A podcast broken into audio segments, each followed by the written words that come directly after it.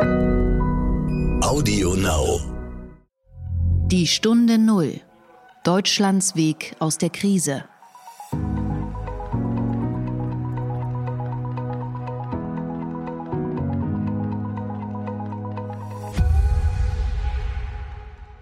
Hallo und herzlich willkommen zu dieser extra Folge von Die Stunde Null, dem Podcast für Deutschlands Weg aus der Krise. Mein Name ist Horst von Butler. Ich bin Chefredakteur des Wirtschaftsmagazins Kapital. Ich habe diese Woche ein Gespräch mit Thomas Puello geführt. Und gestern haben wir Auszüge aus diesem Gespräch gehört. Seit einigen Wochen ist immer wieder von einem Autor die Rede, der einen Artikel publiziert hat. Und der Artikel heißt The Hammer and the Dance, auf Deutsch Der Hammer und der Tanz. Und dieser Artikel hat sich millionenfach verbreitet. Er wurde von Politikern, Ökonomen und Experten zitiert und in über 30 Sprachen übersetzt. In Deutschland fand diese Metapher sogar Eingang in ein geheimes Papier des Innenministeriums, in dem die Szenarien für Deutschland durchgespielt wurden. Und auch Lothar Wieler, der Präsident des Robert Koch Instituts, bezog sich in einem Interview auf den Artikel Der Hammer und der Tanz. Wer aber ist dieser unbekannte Autor? der Erfinder des Hammers und des Tanzes. Nun, ich habe ihn aufgespürt und mit ihm gesprochen. Es ist Thomas Pueo. Er stammt aus Europa, er wurde 1982 in Nantes geboren, wuchs in Frankreich, Spanien und Italien auf. Er machte einen Abschluss als Ingenieur und ging 2008 für einen MBA nach Kalifornien an die renommierte Stanford University, wo er sich auf Verhaltenspsychologie, Design und Storytelling spezialisierte. Er arbeitete als Berater und ist heute für Course Hero tätig, eine Online-Lernplattform. Hören Sie heute also in einer besonderen Folge von Die Stunde Null das Gespräch mit Thomas Puello in voller Länge. So, Thomas, you wrote a paper and published it on a platform medium.com. It has become very popular around the world, especially in the discussion to fight the coronavirus. Um, first of all, could you give us some information about your background? Sure. I am um, European and I'm French and Spanish. Uh, I have two masters in science in engineering from French and Spanish schools. And then I came to the US to get my MBA from Stanford. Um, I have uh, worked in uh, consulting. I have worked in tech. My latest job is as the head of a division in my company called Course Hero, that is worth around a billion dollars in value. In my past here in working in tech, one of the things that I've worked on uh, was uh, creating some viral applications um, that got tens of millions of users in a few months. And uh, just noting that because it's relevant since the um, experience viral growth that I saw and exponential growth that I saw um, was quite relevant for me to uh, notice what was happening with the coronavirus early on. Mm-hmm. You work for an online education platform right now. So do you have right more more, more traffic and customers at the moment? Well, it's a special one in that um, it's not pure online, but rather a, a way to uh, support your studies, um, your real life studies. Um, so it really depends on the day. Some days we have a lot of traffic, sometimes few less traffic, and so it's not clear whether this is good or bad for us. Okay, so how many users do you have um, right now on this platform? We have 500 million people coming to us every year. Okay, which is quite a lot. So you live in Silicon Valley in California. How is the situation right now?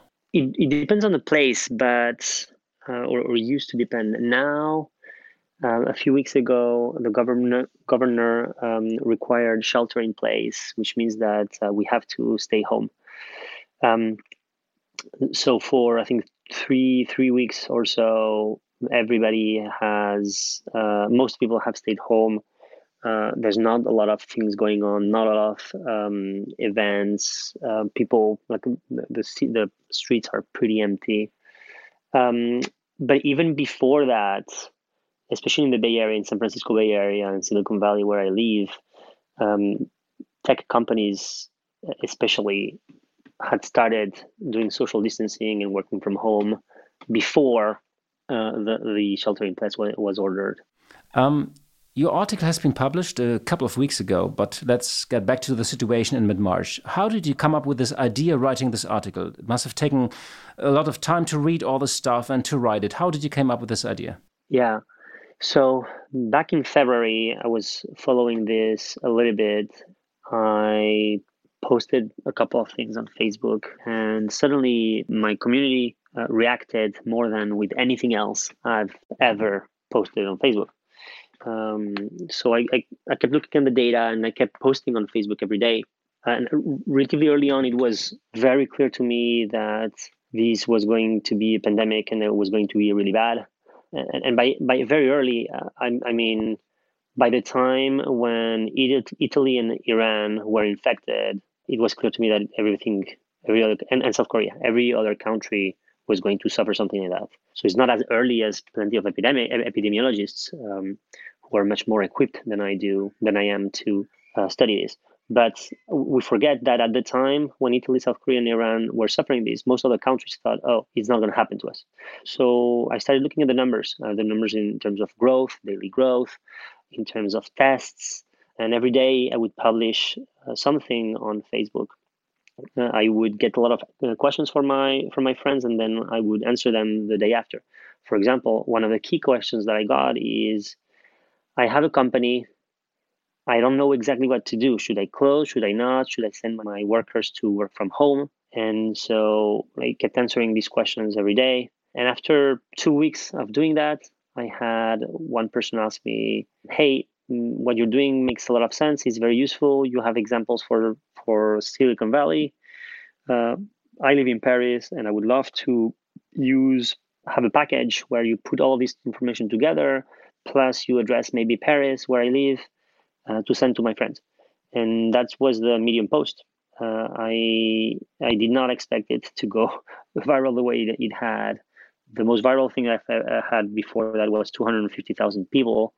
Um, so maybe maybe getting that most, but definitely not 40 million uh, views. And then that's actually the first article because 10 days later I, I created another article called "The Hammer and the Dance," and that one got more than 10 million views too. Could you give us a brief summary of your main thesis, your main thought of Hammer and the Dance? To buy, I mean, your main point is to buy us time, but for the people who did not read the paper, could you just give you Absolutely. just a short summary? Absolutely. Um, countries from East Asia have been able to control this, and they've been able to control this mm, in many cases because they have a lot of experience. Here I'm talking about especially Taiwan, Hong Kong, uh, Singapore, and South Korea. They have experience from SARS, from MERS, um, from a few years ago. Our country, countries are not ready. And at the time, they also didn't see uh, the gravity of the problem and didn't know what to do about it. So the concept is right now you have you're going to be overwhelmed. So shut down the country. Use that time for one, get the cases down. Two, get your healthcare system up so that it can cover the um, the cases in the future. And three, buy yourself time to figure out all the things you don't know how to do that East Asian countries do really well, such as how to test, how to do contact tracing, how to do proper quarantines, how to um, enforce these quarantines. Um, and, and so within a few weeks, if you do all of that well, you can get like which which I call the hammer phase because you're very aggressive. Then you can do this dance, which is using all these other measures um, to uh, maintain the epidemic uh, low, like in East Asia countries. Uh, and it's a dance because you might need to uh, strengthen your measures at some point or reduce them uh, same as, for example, we're seeing Singapore right now. They had to increase their measures uh, last week. Um, but it is not a hammer in that you don't need the economy to be closed the way that European uh, economies are closed right now. You can be relaxing many of these measures uh, once you're more intelligent about the epidemic.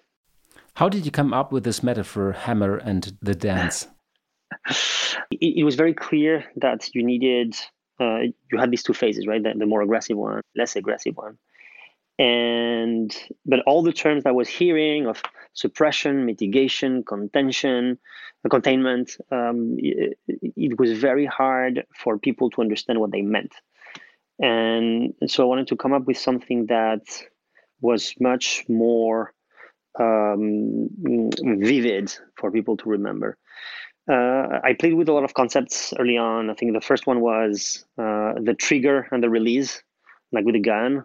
But but I, I release didn't feel clear enough. The trigger didn't feel aggressive enough. So so I played a little bit with with these concepts, and and then uh, I came up with with hammer and dance as this vivid metaphor of the aggressive um, uh, action first, and then and then the dance. These these swift movement uh, uh, where you need to be very reactive what's, to what's going on. Your article has been read a million times around the world and has been translated into 30 languages. Um, you said you were overwhelmed or surprised by the reaction. Could you give us some some examples? Uh, who did who called you? Um, who wrote you? Yeah.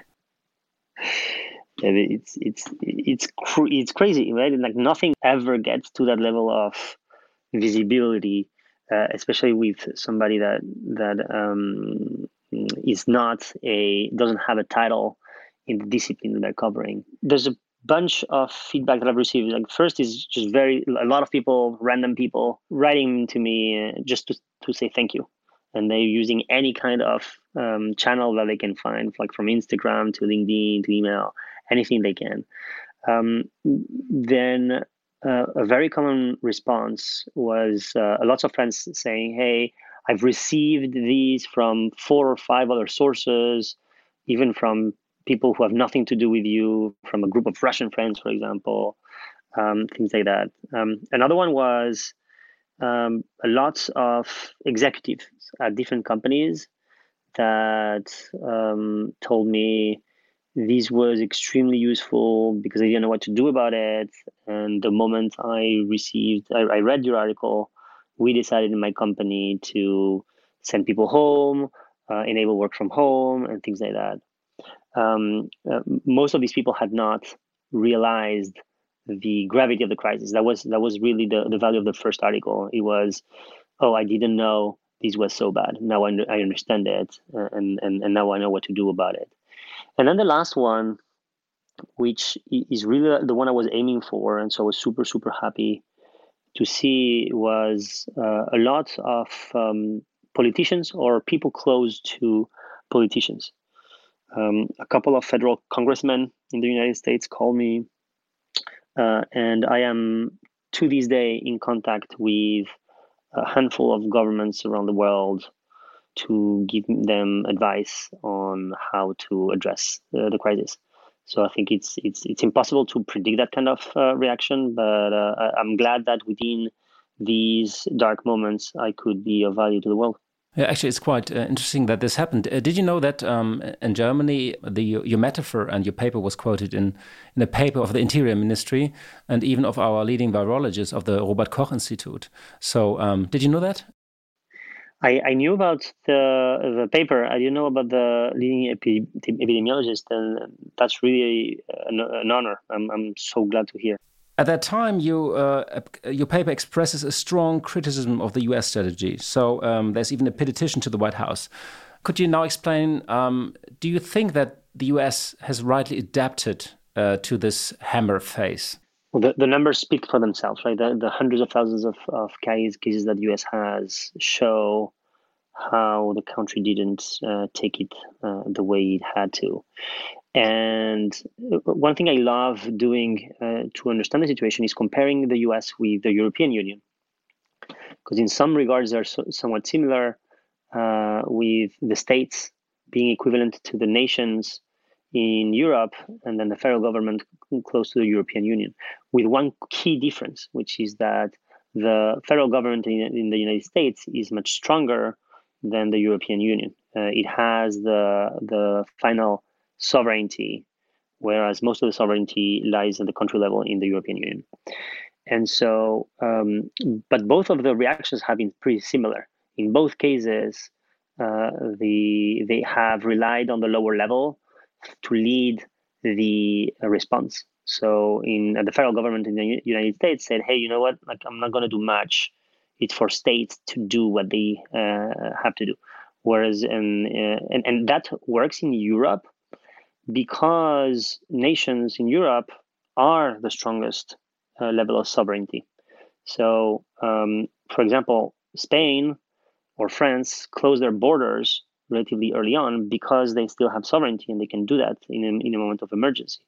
Uh, they also have a very clear um, center for epidemiologic control in each one of these countries. So they could rely, go straight to the experts and talk with them, even if in some cases these experts were, were not the right ones. In most cases, least gave a lot of uh, expertise and a centralized management uh, of the crisis.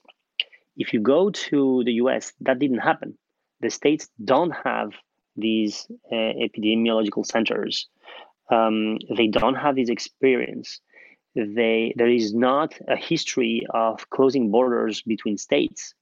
And so what happened is you have these 50 states that didn't really know what to do and then had to figure out uh, as fast as they could. And so in the case of California, for example, it's rich enough, it has enough knowledge and enough um, people that sounded the alarm early on that it took good measures relatively fast. Uh, you have states like Alaska who uh, had um, mm, people in the government that were really concerned about this and took the right decisions early on. But then you have states like New York who took too long to, to take measures. But even worse, states like, for example, Florida, where after there were already thousands and thousands of cases, they still had their beaches open. And they still didn't have a, a mandate to have people stay at home a state like Mississippi uh, uh, not only did that, but they had a mandate at the state level to uh, eliminate the shelters in place and home that cities have had ordered. So this is how bad it was. The, the, the state government was eliminating some of these measures that the municipalities were coming up with. Um, but I think the word and so so uh, so these are some examples of how states really had very different um, responses. Uh, then you have a coordination issue because what was happening is there were very few masks, very few ventilators, and the federal government said, you know what, I'm not going to do anything here. You figure it out. And so as a result, uh, they started fighting with each other and bidding against each other and paying, trying to to pay more and more for the masks, for the ventilators, so that their state would get what they wanted. So that's perfect for the gray market uh, but it's very bad for the US in general, and also especially bad for the poor states and the ones that come late. Um, and so this is an example of something that should not have been left to the state level. It should have been left to the federal level, but the federal level did not take up the responsibility it needed to. In your paper in March, you predicted that 10 million people might die in the US if you do nothing, and that uh, 75% of Americans might get affected. Your paper is now three weeks old, so how good or bad is the situation right now compared to your possible worst case scenario? Yeah, so and uh, what I mentioned actually uh, is in the worst case scenario is going to be between half a million, 10 million people um, dead, and and and that's without doing anything, right? So the U.S. has done a bunch of things, as I mentioned, at the state level, and that already limits a fair amount the the death toll. But the U.S. is already at uh, 400,000 cases and has 14,000 deaths. Uh, the last few, my, my last pre, uh, projection based on um, on the measures that were being taken was that at least 50,000 people would, would die. And the official um, numbers that are quoted is that the number of deaths are going to be in the hundreds of thousands. And so we're, the country is actually, because they reacted really slowly, is going to get in the order of magnitude of my lower bound, which is crazy because my lower bound of my prediction was if you don't do anything. So we might see hundreds of thousands of people dying. And I think that's a catastrophe because many of these could have been averted. Um, could we talk about the dance phase? Because some countries are thinking about entering the dance phase. You said there's one important measure for the for the dance phase. It's uh, R equal one. Could you explain this to our listeners? Yes. When you are infected, you can infect other people for around two weeks. During those two weeks, on average, we believe you infect two people. That's bad because where there was one person, then there's two, and then when after the, one week after there's four, and then one week after there's eight, and so uh, after um, some time, you have tens of thousands or hundreds of thousands or millions of cases. Uh, and that goes really, really fast uh, because it's exponential. That number uh, is called the R. Um, there's uh, a number called R naught, which is the R early on, when no measures are taken, when um, nobody has already been infected. And so these are not uh, the best assessments uh, are that it's around two and a half, meaning that each person that's infected is going to have infect two and a half other people. The, the number ranges from two to four. Uh, the calculation in China was that the R naught there was 3.8. Uh, 3.8 is really, really bad. Uh, it's it's a, a, massive exponential growth. And so we don't know uh, what it is, and, and, and it really depends on the place. Like, for example, um, China, the Hubei region, especially Wuhan, is an extremely densely populated area. Uh, and people go out a lot and interact a lot. And so that's why that R naught was so high. Um, a country like um, uh, like um, Germany probably has a lower R naught. Um, so, so this is a high level concept of the R. Now, the goal is to get that in the hammer phase as low as possible. You want it, you want to get it as close to zero as possible, because that way you can eliminate the the, the crisis and buy yourself time. Um, but after that, that's not what you want, because you might be crippling the economy by doing that. What you want is the R to be as close to one as possible. Because if you're below one, just below one, this is enough for the epidemic to die down. Um, and so let's imagine that the R naught is two and a half. You need to get it to below one. That means that you need to reduce it by approximately 60%. Um, and so uh, that phase is called a dance because you want to get it below one, but not much more below one because it's expensive to do so, right? Right now, we have these lockdowns in many countries. Uh, lots of schools are closed, lots of business, businesses are closed. You don't want that because it's extremely expensive. And so you want to start opening these things and put, but putting in place other measures so that the overall transmission rate, these R, stays below one. Now, it's very hard to monitor that number. Uh, Hong Kong actually is doing an amazing job, and they know their R is just below one. Uh, uh, but it's very, very hard, and that's why it's a dance because you're going to be releasing measures, and in some places that's going to work, in some other places it might not. And so for those places, you might need to uh, shut down part of the economy again. Uh, and it, it, it um, but overall, it's this concept that you need to reduce the transmission rate as much as possible, but keeping the economy open as much as possible, and that tension should get you the R close to one. That means you open up a little, some shops, maybe the schools, but no concerts, no big gatherings, no uh, soccer games. And also, maybe you shut down again, or uh, you might uh, do a lot of testing, a lot of tracing. Is this the strategy you described at the dance phase? Did I get this right? Yeah, that's absolutely right. And uh, one of the differences between my approaches and in, in that of uh, some other people is that I realize how hard it is to model this properly. Uh, the real world is messy, and figuring out models that work, um, that always work, um, and that accounts for everything is so hard. So what I do is just look around the world and see what has worked.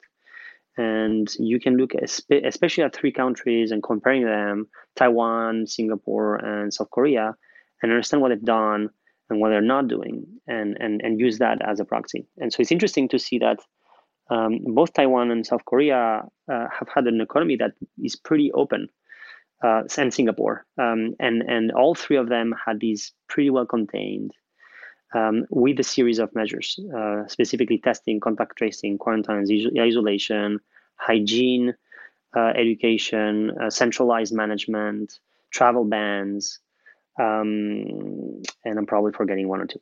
But there's a very big difference between them where Singapore did not have masks and did not limit the, the, the number of people in social gatherings. And Singapore has seen uh, this outbreak and now they've been forced to apply a small hammer uh, with uh, with some school closing clo- schools closing and, and reducing the, the level of social gathering and so that is a perfect lesson to let us think or guess what's going to happen in europe it is likely that um, if you do it as well as south korea and taiwan you can keep the economy open you can keep the schools open the businesses open but you need to uh, do amazingly well in testing, contact tracing, quarantines, isolation. You need to still uh, have travel bans. You need, you probably need everybody to wear masks, um, and uh, and you probably also need to have limits in the size of crowds. Singapore now has ten. Um, we don't know what uh, that number is yet. Maybe you you can limit you have to limit it at ten. Maybe it's a thousand. So to your point, it is likely that we're not going to have big entertainment events, but we don't know how how uh, much these events are going to be limited. Mm-hmm. But Thomas, you know the European culture. I mean, you're from France and half Spanish. Um, do you think it's possible to develop this kind of discipline in Europe? Absolutely. I think one of the things that I, I was uh, hearing early on was, oh only authoritarian countries can do this, like China. And then I turn around and say, well, mm, Taiwan is not a dictatorship. Mm, South Korea is not a dictatorship. Singapore is not a dictatorship, and they're doing it well. And then I keep using, uh, hearing lots of, of things like, oh, it's Confucianist uh, cultures here in Europe or in the West. We, we value freedom and whatnot. But but uh, the reason why they were able to do it is not because they have a different culture, it's because they had experience and they know what it is like to uh, have people contract a virus and die in droves. And so uh, it, the same thing is true in Europe, right? Like now everybody sees all the people dying with or without ventilators, uh, cities that are completely decimated, and so, uh, with that level of information, it's very clear that you can uh, have uh, these kind of measures. Uh, the the the UK, I think, is a great example because the main reason why they didn't take their measures early on was because of that fear. Uh, they thought, "Oh, people don't want to do it." I think for me, that's a failure, a failure at several different levels. The main one is a failure of leadership if you tell people uh, uh, how things are and, and, and what's happening and you do it well, people are going to respond, especially because this is a, a, a unique moment in history where all the world is uh, united against a single threat. And so you can use that as a politician to rally everybody around the measures that need to be taken. And so the, the, the, the, this concept of oh people are not going to do it for me is a, is a failure of leadership. Uh, you can tell people what's right and if you do it convincingly they're going to do it. And we're seeing it that, that that is the case in most european countries. They are abiding of it abiding to it because they know the gravity if you don't do it very interesting point. Uh, Wuhan is opening up in China uh, at these days, and uh, Europe starts to think about the exit. And the US seems to have the worst in front of it. Um, what do you expect for the next weeks? It's a tough question, I know, but what your personal expectation? Yeah, no, no, absolutely. It really depends on the country, right? I think uh, Spain, Italy, and France are going to see their continue seeing their cases going down, um, are daily new cases. Uh, the healthcare system is still going to go worst before it gets better, at least in Spain and France, uh, because these cases uh, uh actually they get accumulated in the healthcare system. These new cases, uh, it takes weeks for people uh, in the in the ICU units and in ventilators to get off of them. So at the hospital level, it's going to get worse before it gets better. Um, but as these uh, uh, cases, uh, new daily cases, start going down and down and down, and the healthcare system looks like it's not as collapsed as much, um, then everybody's going to start talking about what's next. When do we open up? What's next? And so, one of the things that hasn't been discussed too much, uh, especially in Europe, is what are the details of the measures that we need to take. For example, I've mentioned testing and contact tracing. Um, testing how much tests how many tests do you need to make uh, uh, from from our like broad calculations you need at least at most 3% of your tests to be positive. So out of 100 tests that you make, only three should remain positive. This, by the way, is around the level at which Germany is, which is one of the reasons why Germany is so much better than anybody, any other European countries, because it's one of the few countries that understood the gravity of the crisis. It's also why the cases were not going growing as fast. It's not, it's not that the epidemic wasn't happening, is that all or most of the cases that were happening, they knew about. So, so testing is an example. Contact tracing. Uh, how do you know all the contacts that you've been in touch with? Um, some countries, like South Korea, use applications that you have to download and that uh, you self-report in some cases. In the case of Taiwan, they use data from your um, carrier, um, and so and so maybe European countries are going to decide to go one way or the other or both. Um, so these these level of conversation is what we're going to have in Europe. In in the U.S., uh, what we're going to see is some states with cases going down, and some cases in some states with cases going up, and um, and and so there's going to be more and more measures in the states that uh, that are still uh, going up, and then there is it's likely to be a conversation around should we close borders, seal borders between states which is something that hasn't happened in over a century. This is um, um, yeah quite a interesting uh, explanation of the next few weeks. Let me uh, ask uh, uh, at the end a personal question: How much do you read about this crisis right now? Do you read every day, and how many hours? Yeah, uh, and sorry for the for, for, the background noise. It's, it's it's the reality of of working from home. The the um, I read around three to five hours a day, and uh, uh, what I read about is not. I don't read too many articles. Actually, I, I focus on the on the raw data and on scientific papers, because um, it, it is there. Things are moving so fast, and there's so little uh, information that it's very easy to misinterpret the insights, and so uh, you need to go to the source of the of the data always so I go to scientific papers. And will you will you write a next? when will you write your next article, or next paper? I'm aiming for early next week, uh, and the article is going to be very focused on uh, a lot of what we discussed today. How do you know in what stage you are, and what do you need to do to get to the next stage? So, for example, details for contact tracing, and uh, the goal is to help all the countries that might not have had as many resources as the best countries to give them guidance on what to do next. Mm-hmm.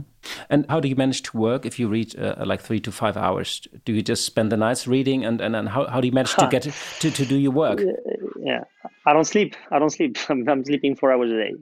Okay, so thank you very much, Thomas, for taking your time and uh, uh, and for your paper and your thoughts, and that you're doing so much research about it, which has been uh, read around the world. And um, yes, stay stay safe. And uh, and now you have to look for your for your son or, or, or daughter, as I can hear in the background. So yes, yes, it's time. Okay, it's time. Thank you so much. It's been a pleasure uh, talking with you. Bye.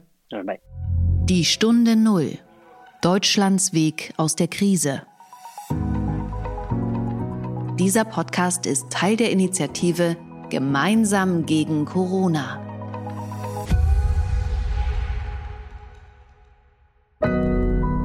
Audio Now.